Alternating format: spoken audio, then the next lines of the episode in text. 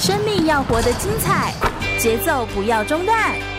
张开双手，迈出步伐，跟着心跳的频率，释放你的脑内啡。我是全玉，每周日下午一点，空中全运会，运动零极限。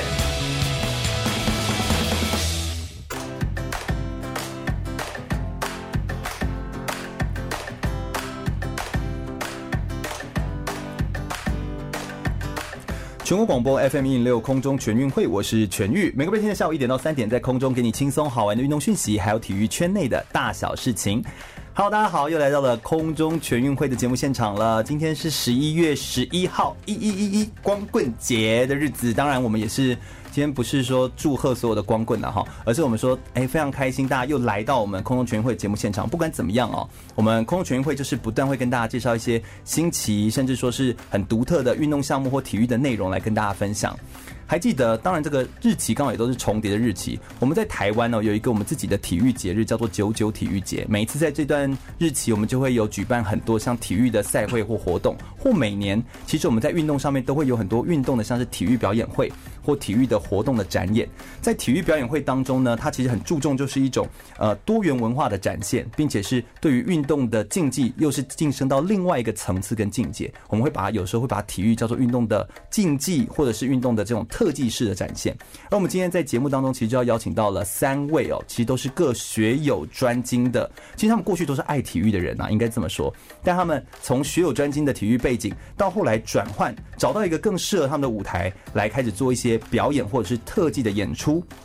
这三位人，今天今天算是节目非常难得，可以把三位一起请到现场上面来，来跟我们来做分享。我们先请三位来跟我们自我介绍一下好吗？首先第一位。赵敦义，欢迎敦义。Hello，各位大家，各位观众朋友，大家好，我是街头艺人，我叫赵敦义。然后我的专长是立方体。嗯、立方体，嘿，那是什么？那是什么？立方体，它是俄罗斯人发明的一项道具。它原本是、嗯、呃在空中，然后用一个钢丝绑一个正方形，然后人就在正方形里面，可以在整个剧院里面呃围绕跟着钢丝这样飞来飞去。哦。然后等到飞到他觉得自己差不多没有招的时候呢，他就降下来地面。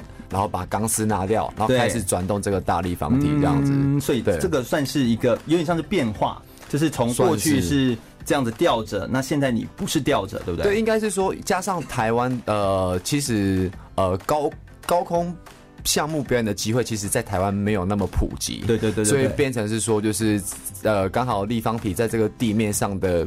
表演刚好在台湾算是适合台湾这个地方，嗯，对对对，然后刚好你可以刚好也让表演很落地，对不对？然后就可以让在台湾地区，然后来做表演演出，对对，这个是敦义。那我跟敦义也算认识很久了，我们从大学的时候我们还同届呢，哈，对，所以一路认识到现在，真的也是十年了，这时间上面很久这样。对，第二位我们来邀请到的是陈玉伟，玉伟，Hello，各位听众朋友们，大家好。哎，玉伟，给我们介绍一下你的项目。我的项目是倒立。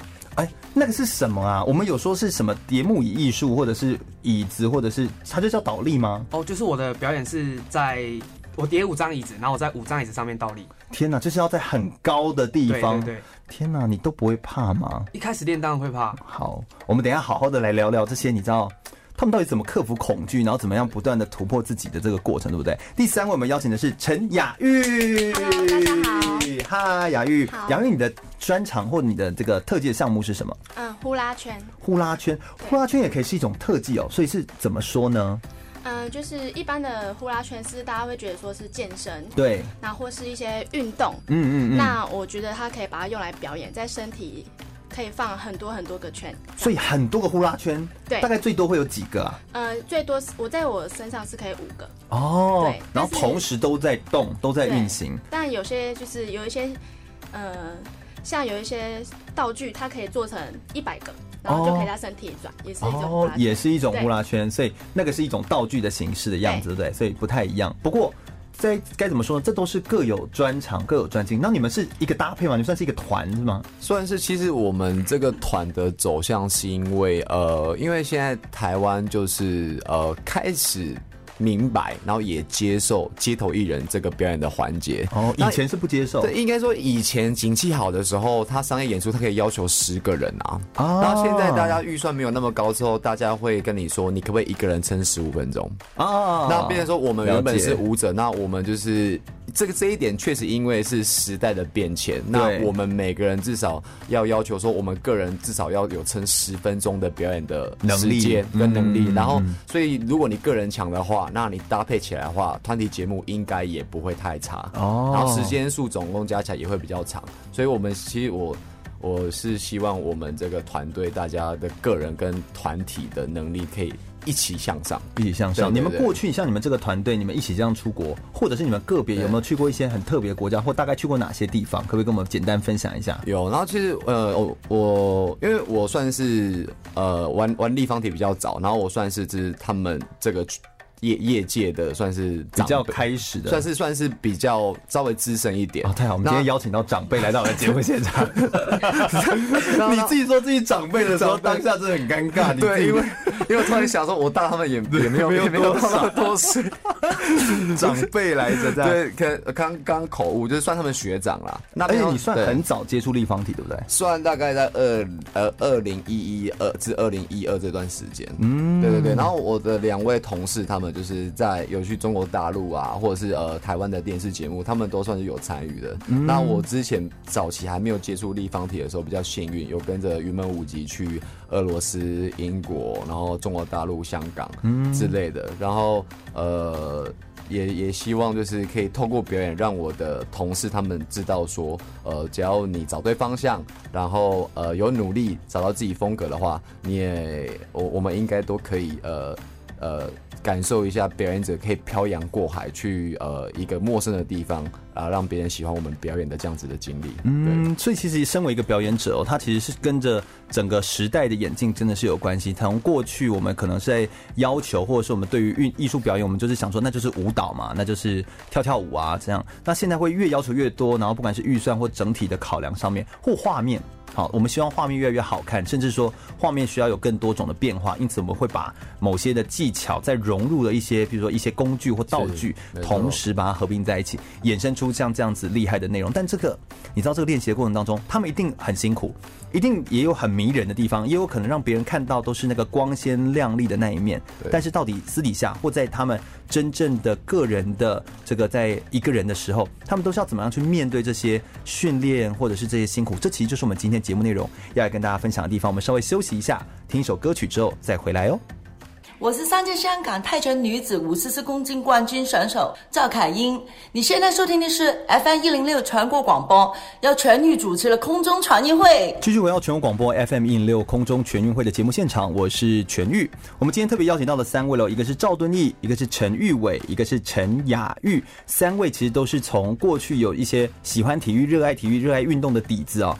不断不断的往上走之后呢，现在都走到了有点像是特技的这样的表演艺术的形式体下。你也知道，我们的运动，我们都有时候会让人家觉得运动员很粗犷啊，然后很很很很可能就是大块肌肉那种感觉。但到了特技上面之后，它又有某一些细腻跟艺术的这种感觉。这到底中间是不是需要有一些基础，或者是到底要怎么开始来做训练？是要什么样的底子，或者是怎么样开始接触到这样的运动？它到底怎么来的？其实我觉得，呃，我是七十八年次的，那我相信有很多七年级的朋友，那时候我们。呃，喜欢表演艺术或体育，其实这个东西都是从荧光幕上面来的。嗯，看电视，对对对，而来。那那变成是说，就是如呃，如要谈怎么样的功底的话，一开始大家应该都是接触到可能那时候韩国艺人大量拍有关于舞蹈的 MTV。哦，对对对对。那那那一种透过荧光幕，对，透过荧光幕出来的那种肢体的张力，然后再搭搭配他们的服装。还有那些镜头的走位，其实那对于我们十五国大概国中三年级的时候的我们是非常吸引人的东西。嗯，那我们开始，呃，因为我跟我跟团员陈玉伟，其实我们的背景很像，就是我们都算是乡下小孩子。我是云林的土库那边，然后他是台中呃沙鹿那边。嗯，对。那雅玉也算，雅玉算是宜宜兰的乡下小孩这样子。Oh. 那其实我们都算是透过荧光幕，然后接触表演的这个东西。嗯、那我跟陈玉伟比较接近的地方是，我们都是在那种呃看完电视之后，然后自己去附近的国中、国小，然后开始自己去练习倒立，然后一直摔倒，用用用这样子慢慢慢的累积自己的呃肌力，有点像是从。做中错，然后错中学，没有错，没有错来的。就是就是我印象很深刻，就是那种你一开始在家里可以撑两秒倒立之后，去学校你一定会跌倒。天哪！然后有一次是在车棚里面，那大家什么都不懂，然后就在那边尬倒立，然后是我我一我一跌倒，整排脚踏车一起倒掉，这样子，就是那会遇到很多呃类似这样的状况。那但就想练，就是有有想练，为什么？是是因为帅吗？我觉得那个时候至少这个东西占了蛮大趴数的吧，这个不能说谎吧？这个你知道广播我们虽然看不到脸，对不对？但是其实这边的也是男的帅，女的美，就是哈，确实也是为了你知道那种追求，是或者是看到他们在表演的时候，确实真的是动作帅气有型，对不对？然后又干净利落，就想要练到这样子。是，其实我觉得表演跟体育它最迷人的地方是，就是它都只有那短短的一瞬间。可是为什么在那短短的一瞬间，都可以透过最原始没有语言的那种肢体张力去吸引别人？对，可是我觉得体育跟表演。呃，共通的地方，地方，对他们都是看起来好像就是这样一瞬间的过去，但它中间有太多很细腻的小东西。那你如果当时没有注意到，没有做好，其实就不会那么完美。对，那它就是一瞬间就要把那个最美的东西就迸发出来。对，然后然后这个东西有趣的地方是，就是比方说体育，你可能可以看这个人的肤色，这个人的体格，然后他。呃，运动起来的样子，你可以去推断说，哦，他可能是哪里的运动员，对，或是他是什么项目的运动员。嗯，那表表演很有趣的地方是，你也可以透过你这个人，然后你表演的东西，你表演的节奏，人家会去推断说，这个人是什么个性，然后从什么基础来的，对对对对，他有没有舞蹈的底子，没有错没有什么的底子，没有错，哦，所以我们也可以看得出，譬如说你在表演的时候，因为你有云门的底子，是。会不会这个也会让人家有点看得出来？我觉得，我觉得刚好讲到这个，就是呃，因为在云门受的训练是，就是呃，原本有一个很轴、很核心的系统，云门一团就是有一个很核心的系统叫太极导引。对，那这个东西我接触完之后，然后再去接触立方体，跟原本一个没有接触过舞蹈，然后直接接触立方体的表演者，那会有一点点不一样，但是。观众可能看起来会说：“哎、欸，有点不一样。”但是说不出来。对，但是我们自己，我我们自己应该要去抓出这个跟别人的不一样，然后把它发展成你的风格。嗯，但是但是我觉得，呃，表演跟体育，呃，我觉得最不一样的地方是，呃。表演，你如果输了比赛，但是你很有风格的话，你可能会还是会被看见，因为它有一个风格分啊，对对对对对，不是只是技巧分或技术分，它比较像是我们运动当中比较像是极限运动啊当中的评分方式，它的创意分、技巧分以及它的风格分，所以在得分上，如果我们真的要评分的话，会有点像这样的不一样。那我觉得确实好像就是因为你有这样的一些基底的底子，像现在练像跟你一样练武立方的人多吗？其实台湾的立方体越来越多，现在算是蛮多的。嗯，因为也是看到有人这样来做嘛，对不对？呃，也也有，因为因为因为我在街头表演表演的这几年，可能有些人会觉得说，哦，原来立方体跟他们原本想象的样子不太一样，所以大家应该也只是单纯想尝试说，那他们什么是属于他们自己的样子？是是是，真的是这样子。那玉伟呢？你觉得？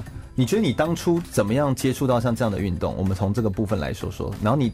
为什么会选择这条路？哈，哦，我原本是一个地板的舞者，对，跳 breaking 的舞者，跳 breaking，但是因为我右手受伤，哦，然后等一下，等一下，右手受伤啊？但你现在还不是倒立？对啊，呃，因为我因为右手受伤，我在想说地板的动作开始受限了，哦，啊、然后因为那时候 YouTube 刚刚开始盛行，嗯，然后我就看到哎、欸，有人做单手的倒立，然后他把它变成一个很美很美的倒立的，很像倒立在跳舞的感觉，哦、那我觉得说。哎、欸，我剩一只手啊，那个地板的基础是倒立，嗯，嗯嗯，我可不可以认真来投入这一项？让它变成，哎、欸，我倒立也一样在跳，也一样很美。嗯，所以我我从受伤之后才开真的开始接触倒立，然后认真的去吸收倒立的知识。你刚好跟蹲义的方式有点不一样。蹲义是从他他有了这两个，比如他有舞蹈的基础，然后又有立方体之后，他选择把舞蹈加立方体的那个特色展现出来。但你选择的是我受伤，我知道我受限制，但我退回来把那个基础再扎得更深。对，然后走出另外一条的路。哎、欸，两个方面好像都是可以走的路哈，对。没没错，嗯，所以都是有机会可以来做这展现。那后来呢？后来这样做起来，就是选择这样做起来之后，就是真的很不错，或者是真的就成功。呃，其实我觉得，呃，表演表演艺术来讲，嗯嗯，对对，成功或什么没有什么设限。对，那基本上我觉得投入，然后让观众看到哦，他们喜欢看，我觉得这这我就得到了。嗯，然后你也算是对自己的表现满意。对对对对。嗯，哎、欸，但这样真的是很好哎、欸，不管怎么走，其实都是有他的可以走的一条出路，对不对？那。雅玉要不要也跟我们分享一下？就是你当时选择这个运动，因为我觉得刚好三个很不一样，对，所以我觉得都要来讲一下这样子。然后你怎么开始的？然后怎么接触的？嗯，其实从特技我是从大学才开始学起来。嗯，那一开始我也是看到影片，然后就觉得它很有芝加哥歌舞剧的感觉，呼啦圈。欸、特技大部分都是大学才开始学吗？就你们说，还是很多都是，譬如很年轻就练了。同班同学有从国小五年级就开始学。天哪，那不就差很多？嗯，一开始进去的时候会感觉蛮挫折的。对啊，而且那个当下你就觉得天哪，我 我我你整天二十四小时都在累，你还是赢不了人家那种。人家在飞，你还在爬那种。对对对，所以就是尽力做，然后把风格做出来。对。但你怎么还是可以这样坚持？是因为你本身觉得你自己蛮有跟人家不一样的风格吗？嗯，我从高中就学表演，所以就想说大学也要学一个表演，不要离开表演的路，所以才考上了一个戏曲学院，也是学特技的学校。对，哦，OK。所以你就是透过你代表你心中其实知道自己要走什么？对，就是要坚持表演。嗯，我觉得这样其实真的还蛮幸运的。我觉得你们三位这样听，我这样听起来啦，你们都算是蛮早就知道自己要什么的人。应该是说我们是蛮早知道自己要什么的，可是，在那个最想要的阶段，就是不呃上天他不给你哦，所以我们算是呃我们都算是就是硬要 啊，我我们我们有点像是我们有点像是在表演的班级。一起延毕的同学哦，就是因为跟我们同辈的人很早就发光发热了，然后比当然是很跟你们同辈的，我我自己觉得啊，比方说，比方说我讲小伟好了，小伟他那时候他有一个动作在台中非常出名，他就是有一呃街舞有一个动作叫 chair，就是空椅，嗯，然后他可以做不止空椅，他可以用空椅跳。然后那个动作大概是你，你就想象你的手肘贴着你的右手贴着你右边肋骨，嗯，然后你你整个在在身体上的支撑真的只有一个手掌这样，对，只有一个手掌在地上，然后还可以跳，对对，还可以跳。那他当时呃这个动作已经在台中非常出名之后，然后他原本想要可能继续用这个东西去呃往更高的地方去的时候，老天爷就受伤了。哦。对对对，那那我我我自己遇到的状况是呃，比方说。我高中三年级的毕业制作的时候，然后我都觉得我我为了这个东东西准备三年了嘛。对。然后结果到了我的台中主场，因为我读青年高中。对。到了我的主场的时候，那个主任说学弟跳我的位置啊，所以是对，就是我我们都是我们我们。雅玉也算是，因为雅玉她其实就是雅玉长得漂漂亮亮的，对，然后就是真的真的呃，也去过类似那种电视节目，大大学生的那种。哦、那她当时有受到一定的关注，以新人来说，可能有一定的呃，大家知道她是谁，对，但是她也没有办法那么顺利的往那个圈子发展。然后我们三个遇到的不同的挫折，都让我们思考。到底怎么样的表演形式是我们在做自己？对，而且是真实的有累积。所以你们后来就是为了追求这件事情，所以你们选择从街头最基本的开始，选择岩壁。对，而且而且我还没毕业，对不起，我还没毕业。对，哎，但有的时候你知道吗？就是。也不是说毕业就比较好找工作啊，嗯、也不是说没毕业就没有工作，有没有？对不对？如果你真的这样来看，有时候延毕反而哎、欸，让你看到不一样的风景，或你也长出自己不一样独特的风景。是，这确实是一件比较。特别的事情，或许你也从这个角度再看到一些不同迷人的一些要素跟迷人的地方。我想我们这一节的这段节目内容先聊到这边，我们等一下来听听更多。我相信他们太多东西可以聊了哦，聊不完。我们来听听他们在训练过程当中有没有一些挫折的部分，并且描述一些个人的经验跟细节，以及有没有哪些人激励他们的名言是他们很喜欢的呢？我们马上回来。我是国际网球裁判林梦萍，你现在收听的是 FM 一零六全国广播全域主持的空中全运会。我们今天邀请到的呢是敦义、玉维还有雅玉三位哦，他算是在特技啊，还有在表演艺术上面特别有研究的三位，来到我们节目现场来跟我们来做分享。那么首先要来问一下他们接下来的这个问题哦，其实就是在任何的运动过程或任何的表演的过程当中，都一定会遇到挫折，可不可以跟我们分享一下，你有没有遇到哪些？非常大的挫折，像刚刚这个玉伟跟我们说到的是你的手受伤嘛，对不对？对。那之后呢？你是不是一定会有一些人，但你转换成这个倒立的时候，一定有些人不看好你，会觉得说，哈，你从这个你到第一名，排名第一名，然后突然间要练那个不知道那什么东西，这样子被嘲笑，会不会有这样子啊？呃，当然一定是说旁边如果对这个对这个倒立有一定的知识的人，通通通通常都是不看好的。哦，因为他们对这个来见解来讲，他们都会说你必须要从小练，甚至中国大陆从两岁、三岁可以走的时候就开始练。对对对对，他们这他们那个表演都是好小的小朋友，然后在表演，对不对？对对对，所以这些长辈们还是什么少林寺来的？对，这些长辈们都不会看好你，因为他们在他们以前成长的过程，你已经。你从这个年纪开始，你已经失败，你已经慢了。对，你已经失败。天哪！所以你就直接被贴标签。对啊，失败者，loser，对，鲁蛇。跟你讲不可能啊！但是我我看过，呃，应该说我在重新的审视自己，然后看看自己，我我对我自己了解是什么。但我发现我以前在练呃 breaking 的时候，因为 breaking 它还是有分很多项目。对，然后。哎、欸，我我找到我自己的我自己的特性，就是我特特别爱一项东西，我会一直朝那个方向去转去去发展。嗯，所以我发现它哎、欸，它跟那个我要练的倒立有点类似。对，所以我想说，呃，应该不会太难。然后只是我必须要去涉猎更多的知识，去辅助我可能右手不能再重继续使用了这件事情。嗯，对对对。然后。所以等于就是为了这件事情，有的时候我们都说，就是关键都不是发现什么发生什么事嘛，而是你如何去回应这件事。所以关键不是你受伤，受伤你可以选择我就放弃，我就逃避，我就我就变成 loser。但我也可以选择我去查更多资料去确认，我虽然这样受伤之后，但我还可以做什么？对。所以你的选择是后者，你选择去找到更多的可能性可以做什么。后来你就找到了。当然一开始还是在不被认同的时候会、嗯、会质会质疑自己。对。但是。我觉得这个这个这时候就是要靠自己去突破这个门槛，嗯，因为你你必须还是要做出些什么让外界来认同你，对对对对。其实这些声音也可以，呃，变成一种动力，变成变对变对对我来说它是一个动力，因为我觉得在之前我甚至在练这个动作，以前在在舞蹈，诶跳地板的时候，对。这个动作在台湾是没有几个人做得起来的。哦，甚至只有在影片上看得到，在这个动作，在我那个年代的时候，只有影片上看得到。哎，我都可以了，那我就会说，哎，是你们不懂我而已。嗯，我觉得我只要还可以做到更多，我只要努力，我付出，我坚持，这就是我。嗯，一定会有不一样的突破。当然，我后来练了大概两三年之后，慢慢的被这些长辈看到，这些长辈开始也改口，哎，有机会继续吧。嗯，对，这些声音，哎，你看哦，但是其实我觉得有时候难呢。他，你看。听众朋友们，如果仔细听他刚刚讲话这一段，我们同样一起在听嘛，对不对哈？这一段我听到的东西就是，他有时候都会很顺顺的。其实我觉得玉伟是一个就是报喜不报忧的人，就是他讲东西都是把这个啊，我就是对，然后就这样努力，然后就就有这样子。但他刚刚就这样轻描淡写就说，然后就练了两年，然后结果他们就开始看到我。你知道那两年会有多难熬？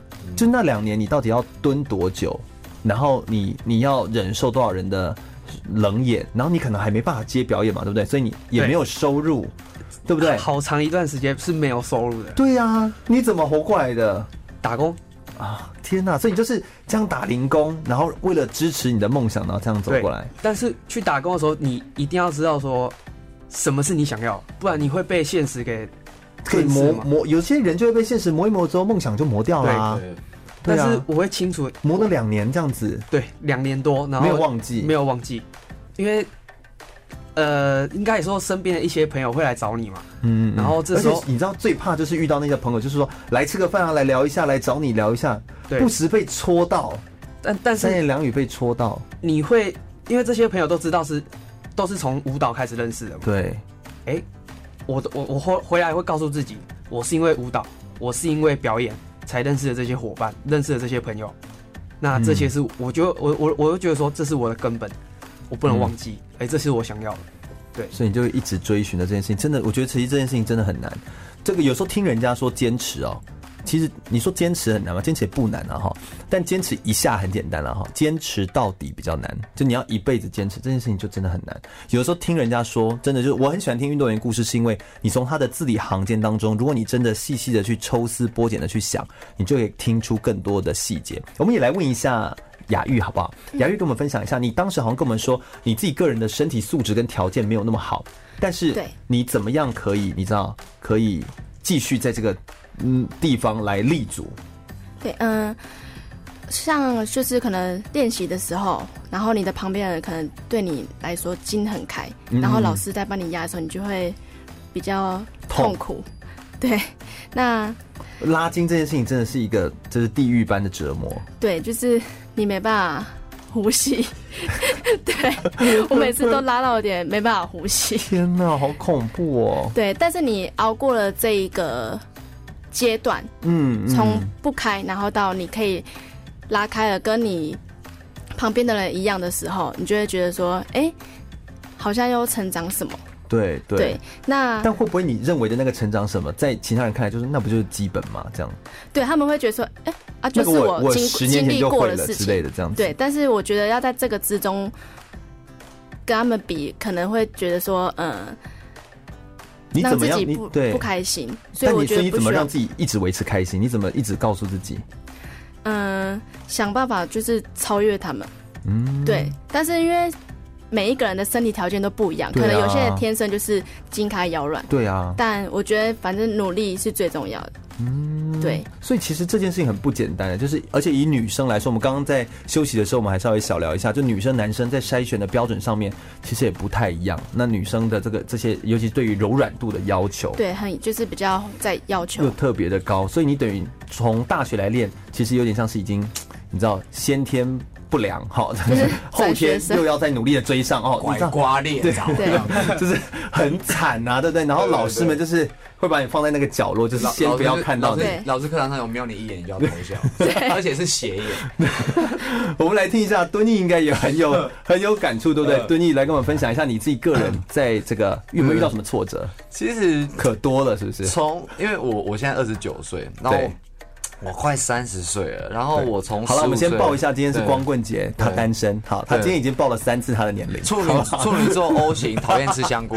好了，好，你有遇到什么挫折？你有遇到什么挫折？我我遇到第一个呃最有印象的是，就是这个故事要讲的是，如果你很勇敢的做了一个确定的选择的时候，你通常要遇到的，其实先不要说你做这个事情能不能成功，你会先遇到别人觉得你很奇怪。啊，对。对，然后你要忍受那个奇怪。然后比方说，我印象很深刻的是，我国中三年级的时候，那时候快要毕业了，我就是在我的国文课本上用火柴人，然后画了很多呃街舞的动作，然后可能是倒立，可能是各式各样折腰的呃花招，然后就有一个同学，他坐在我左斜后方，我还记得他是摩羯座，他讲话很讨厌。然后好，这不是重点，重点是他就走过来我旁边，然后看到我在画，然后故意就是。摇头，然后叹气给我听，然后这这只是这只是你选我选择表演之后的一开始，嗯嗯嗯，就是然后开始到高中之后，呃，遇到的困难就是呃，你学习的时间没有这么长，然后你被学习学习时间比较长的人干掉，这是高中遇到的挫折。然后大学遇到的挫折是，就是我无论再怎么样努力，然后在舞蹈上已经从。呃，十五岁努力到二十二岁，然后我的目标是想要跳学校舞团的要角，但是我依然没有成功。嗯嗯，依然没有成功。那因为竞争者很多啊，或者是说我当时就是在不被讨好嘛，不被喜欢。应应该是说我那时候就是呃，我觉得最，我觉得我现在回想起来，我我我最傻的就是。我一直想要期待，我一直想要变成别人期待我变成的样子。嗯，在那个时候，对，我根本没有想说我自己到底适合什么。对，对，然后一直一直到有有一件事情让我有觉得有一点，呃，觉得哦，终于出现了一点点转机了。对，就是呃，我我我从来没有跳过要脚，可是在我大学毕业的时候，我进了云门舞集。嗯，然后这里来说，你云门舞集的话，你一定是学校跳过很重要的角色，独舞能力很强。可是因为我都刚好就是这么刚好，就是我没有被分配到任何独舞，我都是呃会会跟女生搭配，呃的双人的双人舞者这样，所以在从高中到大学进行很多大量的托举的训练，嗯，嗯，然后没有想到那一年就这么刚好云门舞集开出了一个缺，那个缺是林怀民老师在。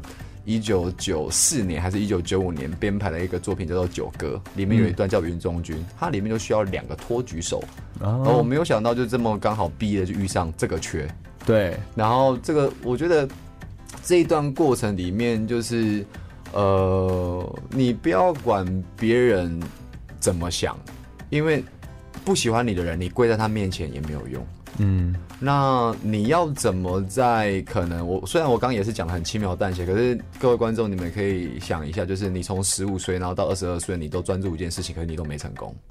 对啊，你要怎么继续专注下去？这是所以这就是很重要。我那我在低潮期的时候，我都看《灌篮高手》对，我都看《灌篮高手》，因为流川枫就是那个主角嘛，他永他永远都会是主角，他永远就会是镁光灯的焦点。对对对对，那我我就觉得我很辛苦啊，我我像樱木花道一样，我要努力的卡位，然后做脏活，然后把篮板抢下来，然后把女生托举上去。对我来说，托举跟抢篮板是很像的。对，那 OK，那我今天证明了说，我可能很会抢篮板，然后我很会托举，那所以我因为托举进了云门舞集。那呃，到最后我我自己还是做一个选择，就是大部分的人都觉得说，你好不容易你你花你看你从你十五岁到二十二岁，你好不容易遇到一个好的机会，对，就是你应该要把握，在云门舞集，你不应该再出来了，因为你没有更好的选择了。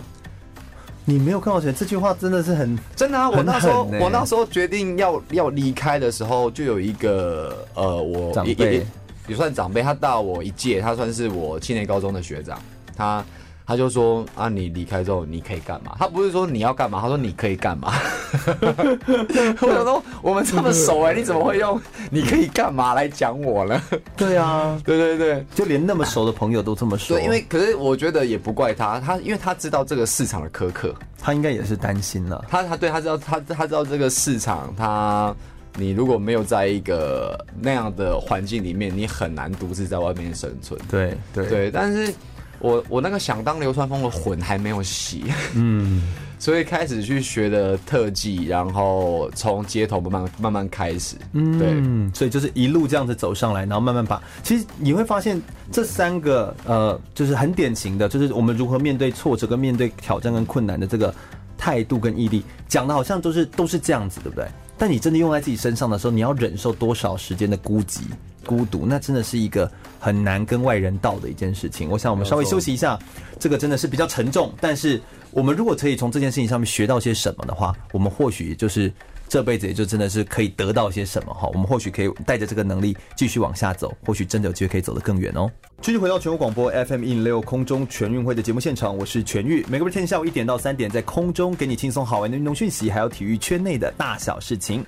Hello，大家好，又来到了空中全运会的节目现场。我们第二个小时的时段内容呢，我们这次是邀请到了三位非常优秀的特技跟表演的舞者跟表演团体啊，算是一个大团体了哈，来到我们的节目现场来跟我们分享他们个人的生命故事。首先，第一位是赵敦义。Hello，大家好。敦义是怎么样的？就是是个武力方，对，没错，专业的舞者这样子。那另外还有陈玉伟，Hello，大家好，我是陈玉伟。对，还有陈雅玉，嗨，大家好，我是雅玉。对，我们邀请三位呢来到我们的节目现场，跟我们分享他们的生命的故事哦。刚刚已经聊到了很多，包含他们这个运动，他们为什么选上这个运动，这个运动迷人的地方在哪里？他们受到挫折的时候又是怎么样转换跟走出来？接下来我们想要问一下，在台湾哦，从事像这样子特技运动的人多吗？那通常在看你们表演的时候，你们至于听众或至于观众，又是一个什么样的存在，怎么样的关系？哈，其实台湾的特技学校其实只有一间，早期叫做复兴剧校，现在叫做国立戏曲专科学院，有两个校区，一个在内湖，一个在木栅。嗯，那基本上就是台湾大部分的特技人才的来源，就是从那间学校出来的。嗯，那呃。对于说从舞蹈转到特技的这个角度啊，其实这几年，呃，我有观察到学街舞然后转特技的人，其实比例变高，非常多哦。我觉得非常多。然后其实从舞蹈转特技的人，他会有一个特性，就是他容易编排个人节目，因为他因为先有舞蹈了这个架构，他整个。包装他自己身体的概念，哦，包括选音乐，包括调动，挑自己呃的合适的动作，对，要塞在那个适合这个音乐又适合你自己的动作。那他需要的的基础是编舞吗？还是舞蹈的基础其实就可以？我觉得他需要的是可以不断的对自己呃在意的细节有所要求，嗯，而且不断的不断的，然后可能今天。你 pass 完，比方说你今天弄了，你你要编的节目有三分钟，你今天可能编了一分钟，你觉得你今天看这一分钟可能很 OK，可以很有可能你明天看你会觉得这一分钟的哪里又不 OK 了。对，所以我觉得，因为我我听过一个呃，也是他他也是 TED 的讲者，他叫做呃陈崇文，如果我没有记错的话，他说呃美感要怎么形成，第一步就是要先讲究。嗯，对对，所以我觉得呃，先学舞蹈再转特技的人呢，他并不是说后来进去之后。特技可以，特技的身体技术可以高过于原本就在特技圈的那些人，未必是，是未必可以，但有一些、嗯、有有有些可能可以。但如果你在身体能力的部分没有超越的时候呢，可能得用其他的包装，呃，或不管是选择音乐，或者是呃舞里面除了特技之外的舞蹈动作，甚至是你挑的道具。它都是息息相关的，都是要很讲究的。对对对，都是息息相关的。嗯，所以目前其实转换过去的人，就算转换过去的人比例变高，嗯、但其实代表说你要能够转换过去，你其实还是要有两把刷子啦。就你还是要有某一种专业或某一种讲究，你才能够在那边立足。又不是说随随便便所有人转来特技就好像可以变厉害一样。对对，也不是说所有从特技出身的人没办法找到自己的一片天。他们虽然现在竞争变激烈，或者说是。呃，这个各种媒体的兴起，没错，但是也应该是如何找到自己定位跟风格，听起来好像是整体。刚听三位分享起来，好像是最重要的一件事情。算是，因为因为比方说我我的同事，比方说小伟或雅玉，其实他们两个都有一个特质，就是说。我老实说，包括我自己的立方体，或者是小伟的倒立，或者是雅玉的呼啦圈，我们的技术确实都不是最顶级的。嗯嗯，但是我们三个一直在讨论一件事情，是什么什么样子的表演方式最适合我们？嗯，因为比方说小伟的现在的椅子可以起到五把，那五把其实对一般的观众而言，那个视觉张力是肯定一定是有的了。对，那比如说他小，如如果是小伟的，我是小伟的话，我是小伟的话，我现在有两个选择，第一个。我想办法练练到六七八九十把，对。可是如果你要用这个项目，呃，去变成自己补强的一个动作的话，我会思考一个问题：我如果做这个选择的话，有那一些特技学校的人是不是更容易做到？对啊，而且更何况你有对对对，你可以搭到九把，就有人可以搭到十把，对，没有错，很容易。你知道这很容易被叠加，没有错。就像是比方说你，你今天完啊，你已经一百公尺已经跑了台湾最快跑了十秒，好不好？十秒或九秒，那一百公尺已经超快，可是很有可能明天就有人八秒。啊，八秒现在是有点太夸张，对对对对对对，对不对？搞不好，对不对？但就是机器人啊，对对，但就是它会一直被超越，因为如果你是用那个数，如果你是用技术来衡量你自己的话，你是很容易被超越。但是现在，你就像我们说，如果我们用深度来比的话，你到底要怎么样挖得更深？这是一种走法，但我们也可以用广度，就你怎么样可以创造那个场域、那个空间，让别人。更容易进到你的节奏里面，包括你的音乐、你的环境、嗯、你的塑造，是那好像也是另外一个走法，没有错。特特别是比方说，哦比方说我我自己的话，就是我知道，因为我我有一个。台湾也很厉害的立方体的一个朋友，他叫做廖世杰，他他也是台体的，对，然后他也是舞蹈系出身。我们当初就是在台中的中正公园，两个人一起玩一把立方体，然后看着影片里面的那一些呃很很强的表演者们学习立方体。廖世杰是达悟吗？对，达悟。那那比方说这个达悟还是我之前的室友。你知道所有东西都可以连在一起，因为我们同届啊，我不知道哎、欸。对啊，因为我们同届啊，对啊。好好，没问题，我们都熟，都熟，都熟。都熟 OK。等一下，哇，哦好，那我要讲一下廖世杰。廖廖世杰这个表演者，如果有在北部的朋友的话，就是如果你在桃园的大溪，嗯，或或大溪老街，或者是呃呃莺歌那边，呃，如果如果你有看到他的表演的话，请你麻烦你支持他。那比方说，拿我跟廖世杰老师，我们做一个呃数据上的比较的话，我的身体数据是差非常多的。嗯，他是非常轻松，就是可以一只手把立方体拎得高高，丢得很高很高，然后才瞬间接到。像我就知道我不行，嗯、那我会用舞蹈来补强。然后因为我我的我我的我的身高比廖世杰高一点点，所以我可能会玩一些可能舞蹈那些柔软的东西，来让我跟廖世杰老师的东西有一些区隔。对对，因为这样子呃，我们彼此走不一样的方向，那那呃好好处有两个，一个市场区隔，然后第二个是把自己最擅长的事情呃。做到最好。嗯，对。我们在商业上面很常这么说，我们说异业可以结盟，对，但同业可以高峰。但你同业要怎么可以高峰？比如你同样都是做武立方，怎么样可以高峰？就要有个人风格。对，没错。两个有个人风格的人，你们就算是同业，也不见得一定要竞争啊。没错。可以变成创造出一个新的舞台。假设今天有两个人，但是两个都不同风格的人就可以合作。所以竞争还是竞合这件事情，它其实是一个在商业考量上面是这么想，但其实，在用在任何的人生规划上面，也都是这么思考的。我是四大运举重金牌洪万婷，您现在收听的是 FM 一零六全国广播全域主持的空中全运会。我想接下来我们再来问一下，就是在这个运动的呃舞蹈上面，或者是在你们这个技术的这个专业项目上面的特技，嗯，有没有什么你们个人的名言，个人非常喜欢的？我们可以问一下玉伟啊。来跟我们分享一下，有没有什么话特别激励你，或是让你特别的有感觉？呃，像我的话，我觉得就是生死有命，富贵在天啊！天啊这句话好重哦！我的天哪，为什么是这句话？这句话很重哎，要乐观啊，努力是前提嘛。嗯嗯嗯。然后，因为我觉得很多不管是运动员也好，或者是表演者也好，你看到未来都是很抽象的。对。不管你练习的过程都是抽象的，对吧？就是呃，不管你你你知道你要得奖，可是这个训练的过程你。是抽象，所以我觉得你你默默做之后，你你要告诉自己努力，呃，就是一定要一定要努力，然后，呃，这句话好哲学哦，你知道吗？乐观，而且生死有命，富贵在天。他虽然是在谈，嗯，他虽然谈好像是乐观，但你也可以把它解释成悲观啊，你懂我意思吗？嗯，就是所以你的解读上面就会比较像是你把它看待成，就算未来是一个抽象模糊的感觉，但你仍然要去那里，就是保持乐观，然后现。一一直要拥有的态度是努力嘛，然后保持乐观，嗯、老天爷会给你最好的安排。嗯啊，对对对，在当初选择，譬如说你刚刚是生死有命、富贵在天的时候，当初选择做特技的时候，有想要求大富大贵吗？当然是没有。所以当你选择这个项目的时候，你其实就不是求富贵了，对不对？嗯、而当一个人可以把富贵就是放下来的时候，他好像也可以，也没有哪个地方是到不了的，对不对？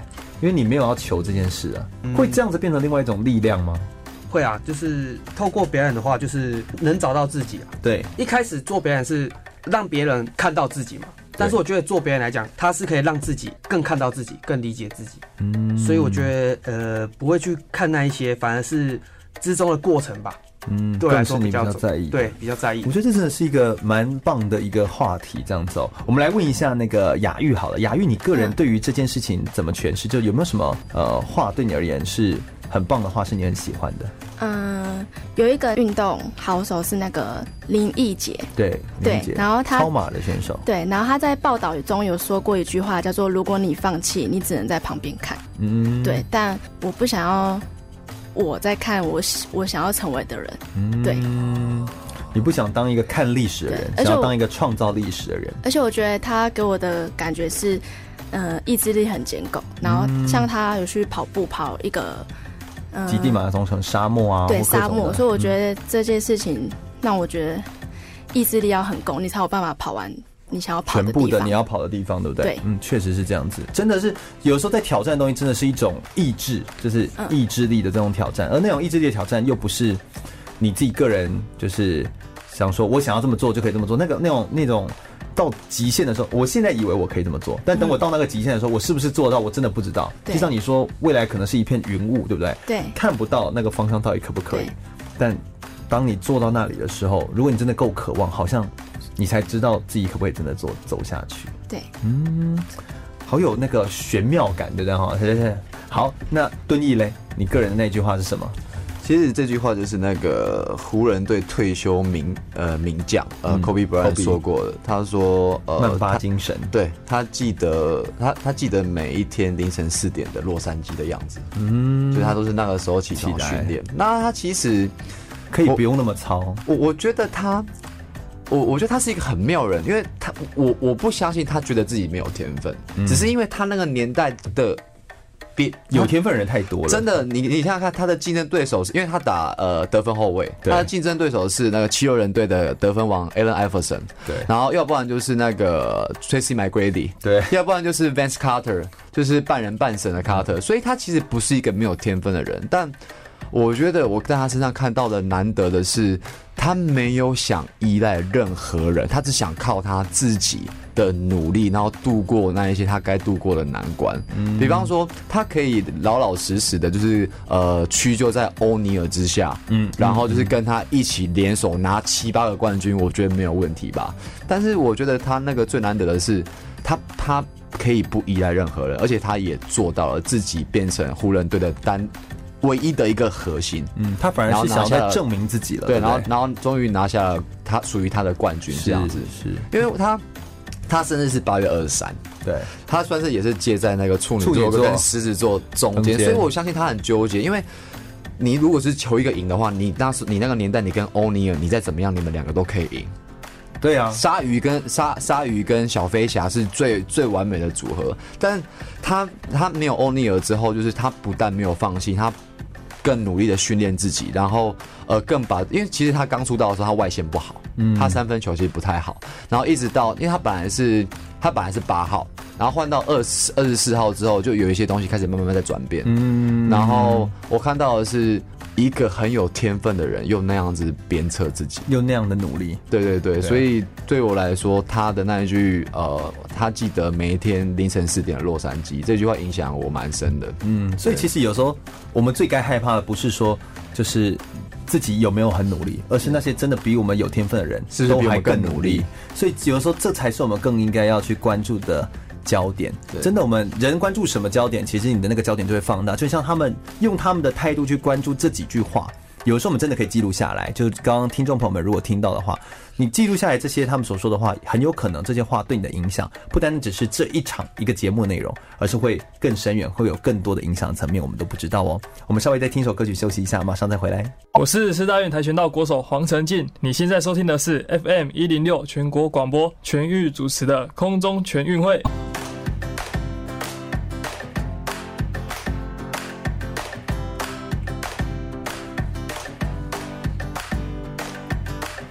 我们再来要来问一下这三位就是特技的选手们哦，来跟我们分享一下，就是在于你们的未来的呃职涯规划，或你们未来在你们这个项目上面的规划跟发展上面，你们会继续演出？那你们未来又会想要怎么样往哪个方向来发展？或者是你会怎么建议一些年轻的人，如果要来参与这个特技的活动的话，应该要准备些什么？类似这样子啊？我们是不是先请，不然先请雅玉来跟我们分享一下好不好？我从高中是演艺科班出来的，对，那。有学到很多芝加哥的歌舞剧的东西，嗯，那我也想把，呃，特技呼啦圈的东西，然后把它加入在歌舞剧里面，对，然后有爵士舞的风格，嗯，对，然后可以在街头表演我自己的风格。我我希望是可以到国外，然后去学一些更更多呼啦圈的技巧，或是一些歌舞剧的爵士舞。嗯，所以这是你未来想要，所以你等于有点想要把那个舞蹈。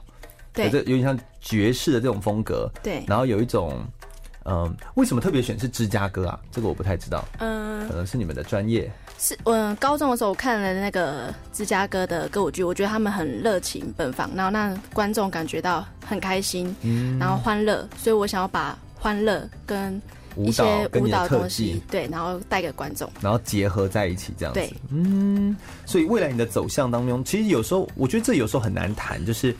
到底要怎么谈说才叫做未来的规划？但其实对你们而言，呃，就像你刚刚分享到，就是未来真的就是一个比较你不太知道它到底是什么，但你们只能用一个角度的方，比如说我未来就是想要持续带给观众什么东西，对，对这种方向去做修正，好，可能会是像这样子，蛮不一样的，也蛮特别的。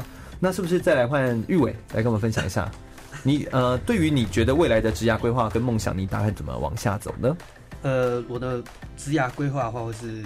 跟跟梦想也差不多，就是我希望能去外国，然后多多看那边的马戏演员的训练。你说马戏团吗？对对对，哦，就是对，呃，我觉得有分两种，就是一边是中国大陆的，然后一边就是比较欧美那边的。对，那因为中国大陆那边会比较是传统传统选择，比如说这个小孩，我我来挑，两三岁就开始，他就是要练这个项目，哦，就一辈子就是这个项目。好辛苦哦！欧美那边会比较多是哦，他可能成长，他很他可能长大才知道自己要什么，嗯、然后从十几岁、二十几岁才去投入，所以我觉得他们那边的知识应该是会比较高。而、啊、我想做的是怎么去让这个寿命延长，所以我想要去那边多看看这样。好哦，好哦，那我们接下来听一下，呃，敦义好了，敦义来跟我们分享一下你自己个人对于这个未来的职涯规划还有未来的想法有什么样的有什么样的看法？嗯，其实我蛮贪心的，就是贪心还是弹性都是。可是我刚刚讲的是 贪心，我蛮担心的，因为比方说，呃，都要就对了。拿现在 NBA 来说好了，就是现在就是老鹰队有个老将，就是我刚刚讲的半人半神的那个 Carter，Nash Carter。哦，Nash Carter，哦，Nash Carter，他到现在四十一岁了，然后就是换了不同的打球的方式，还可以在联盟存活，然后已经不用靠当初的暴力灌篮，然后才能让别人认同。或，那我其实我有一个，我心中有一个。很尊敬的台湾的街头艺人的的老师，他叫胡启智胡老师。嗯、对对对，他当初是第一个把从街头把他的表演磨到非常的纯粹，然后带去呃中国达人秀，然后上了央视春晚。所以他一路上我做街头艺人之后，他都算是我的精神指标。他大我九岁，所以他现在也因为老师其实不太避讳别人谈他的年龄，老师已经快四十岁了，但是还是那么厉害。那我而且看不太出来，完全看不出来，那个肌肉是比我们都还要夸张。对啊，对，所以我觉得现在我们身在这个算是医疗跟科技都算发达的时代，我觉得我们很多事情都在 delay。比方说，我们比以前更晚出社会，我们比以前更晚结婚。那我相信，如果我们找到方式的话，也许我们在舞台上的寿命也也许可以更长。嗯、所以，其实我对我，因为我现在。我我我至少还希望我可以演到三十五岁，所以我现在二十九岁，所以接下来的目标就是如何在三十五岁之前都保持现在这样的表演的状态。嗯，对，这是我应该说我我们我们都算是我们希望我们是冻龄的表演者啦。没错、嗯，对，其实就是我们我们大家都很希望说，而且你想想看，如果我们三三十五到三十五岁五年还做得动的话，其实雅玉也才二八，对，那时候也才二八，那时候他还才是他可以还很可以表演的年纪这样子，对。对小伟刚刚讲的东西很好，就是其实我们大部分是靠着那一些看不见的海市蜃楼，然后你靠着你的意志，你然后你可能走在沙漠里面，嗯、然后就是在这个沙漠里面，我们三个人是一个小组，然后就是我们一样是朝着那个海市蜃楼的那个方向前进，嗯、但是我们不一样的是，就是我们可能不想要透过荧光幕一炮而红，因为现在才知道说那样子。让你本来得到，然后要快速坠落的方式，可能比较不适合我们。一炮而红就会一下子也就掉下来。我我害怕，我们害怕。但但就是我们现在从，其实我们现在有一个据点在嘉义那边，然后就是那那边对我们非常好，就是六日都有提供我们表演的机会。那其实我就说，我们现在三个，因为特我跟小伟，我们都快三十岁，然后我们还可以维持这样的表演状态，其实要感谢那个地方每每周提供给我们这样的平台，让我们有一个地方可以去。每个礼拜运作我们的身体，嗯嗯，然然后也希望就是透过这样子每一个礼拜带表演给观众，然后累积一个礼拜能量在街头的舞台这样释放给观众，也也希望我们在这个往海市蜃楼这样冒险泛滥的精神，可以让我们的身体变得年轻。嗯，这确实是，这确实是，这是未来，对对对，这是你希望的样子，对不对？对，其实。